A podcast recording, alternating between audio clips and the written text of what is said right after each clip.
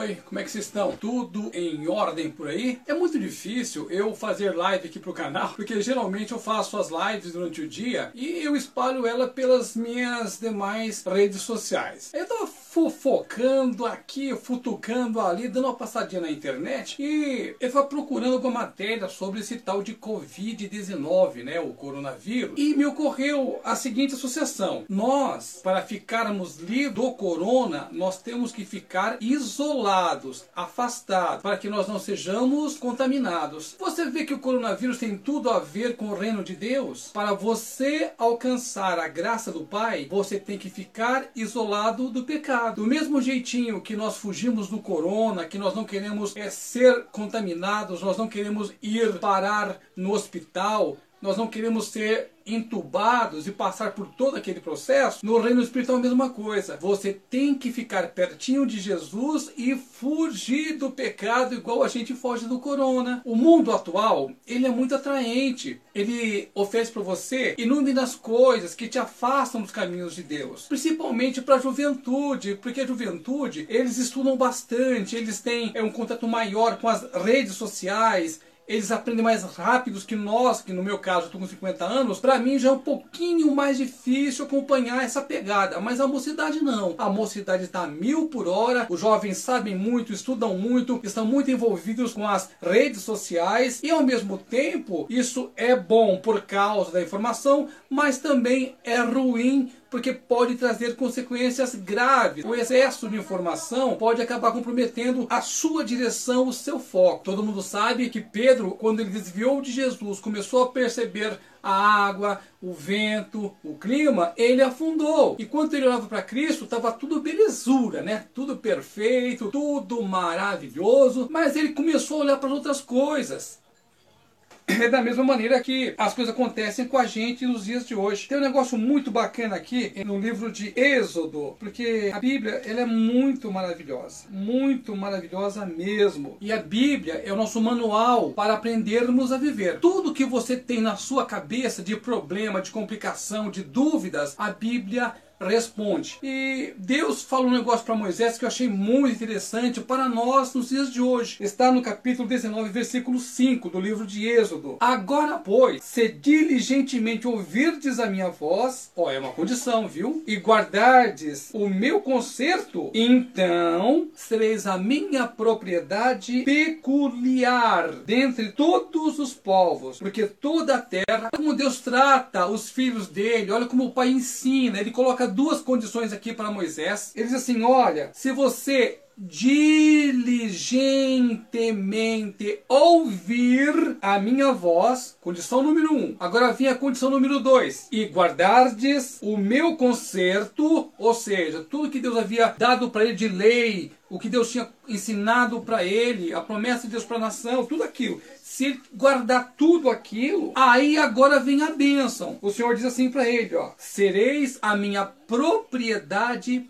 peculiar dentre todos os povos, porque toda a terra é minha. Então, para que Moisés e o povo de Israel alcançassem essa bênção, eu tinha que fazer duas coisas: ouvir atentamente, com muita atenção, a palavra de Deus. E outra coisa, guardar os concertos do Senhor. É claro, hoje nós estamos já na graça. O Senhor Jesus já veio já ressuscitou, já nos deu a graça, mas a, não mudou nada. Por que, que não mudou? Porque nós precisamos continuar atentos ao que diz o Senhor e obedecer.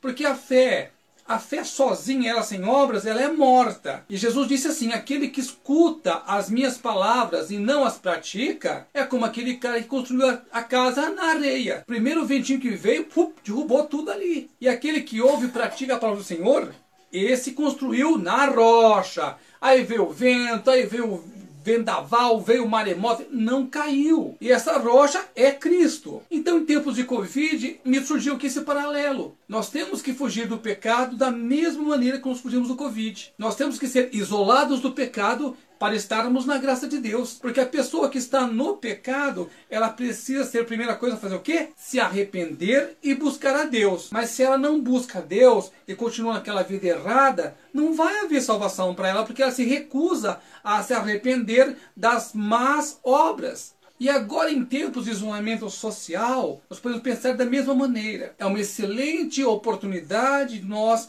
corrermos para os braços do Pai. É uma excelente oportunidade para nós reafirmarmos a nossa fé em Cristo. Essa página nossa aqui, do Falando a Verdade, ela tem um único objetivo: mostrar para você que tudo é possível para aqueles que acreditam em Cristo, mas tudo mesmo. Desde que você esteja em Cristo e as palavras de Cristo estejam em você, você pode pedir a Deus qualquer coisa e isso lhe será concedido. É a palavra de Deus. Mas para isso, você tem que estar em Cristo e Cristo tem que estar em você. Ou seja, não é as coisas do mundo, não, meu irmão. Não são as coisas materiais, não são os bens palpáveis e visíveis, porque o nosso grande tesouro ainda iremos conhecer após a morte nesse mundo. O nosso grande tesouro está acumulando lá no céu a partir de nossas obras aqui na terra. Aqui nós estamos plantando para depois colher lá no alto junto com Jesus. Para finalizar essa live, eu quero repetir para você o que eu sempre repito nos vídeos gravados. Você não precisa ter medo de nada, desde que você tenha fé em Cristo. A fé, ela vem pelo ouvir da palavra de Deus. E a fé é aquela coisa sobrenatural e que realmente ela move as montanhas, move os mares e move até o coração de Deus. Sim, a fé move o coração de Deus.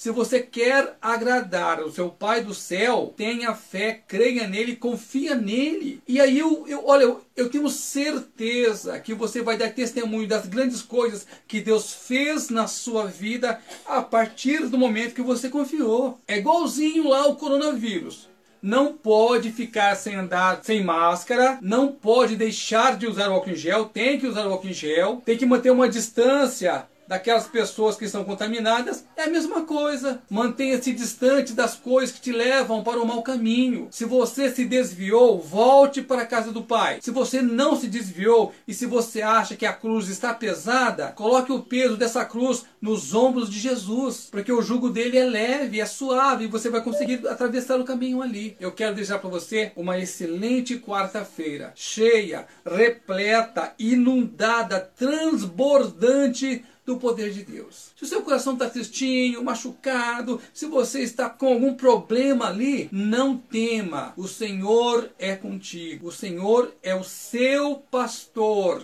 E isso diz o que para você? Que nada vai te faltar. Só que é o seguinte, meu irmão, você tem que ser ovelha. Se você não é ovelha, como é que você vai ter pastor? Não tem pastor, é pastor das ovelhas. Sede então ovelha do Senhor Jesus, obedeça a palavra, creia em Cristo, mantenha a fé, principalmente mantenha o bom ânimo. E aí você vai ver as grandes coisas que o Senhor, nosso Deus, vai fazer na sua vida. Eu vou ficando por aqui. Nós, nós nos falamos é, depois, outro dia, uma outra hora. Ok? Tchau pra vocês e até qualquer hora.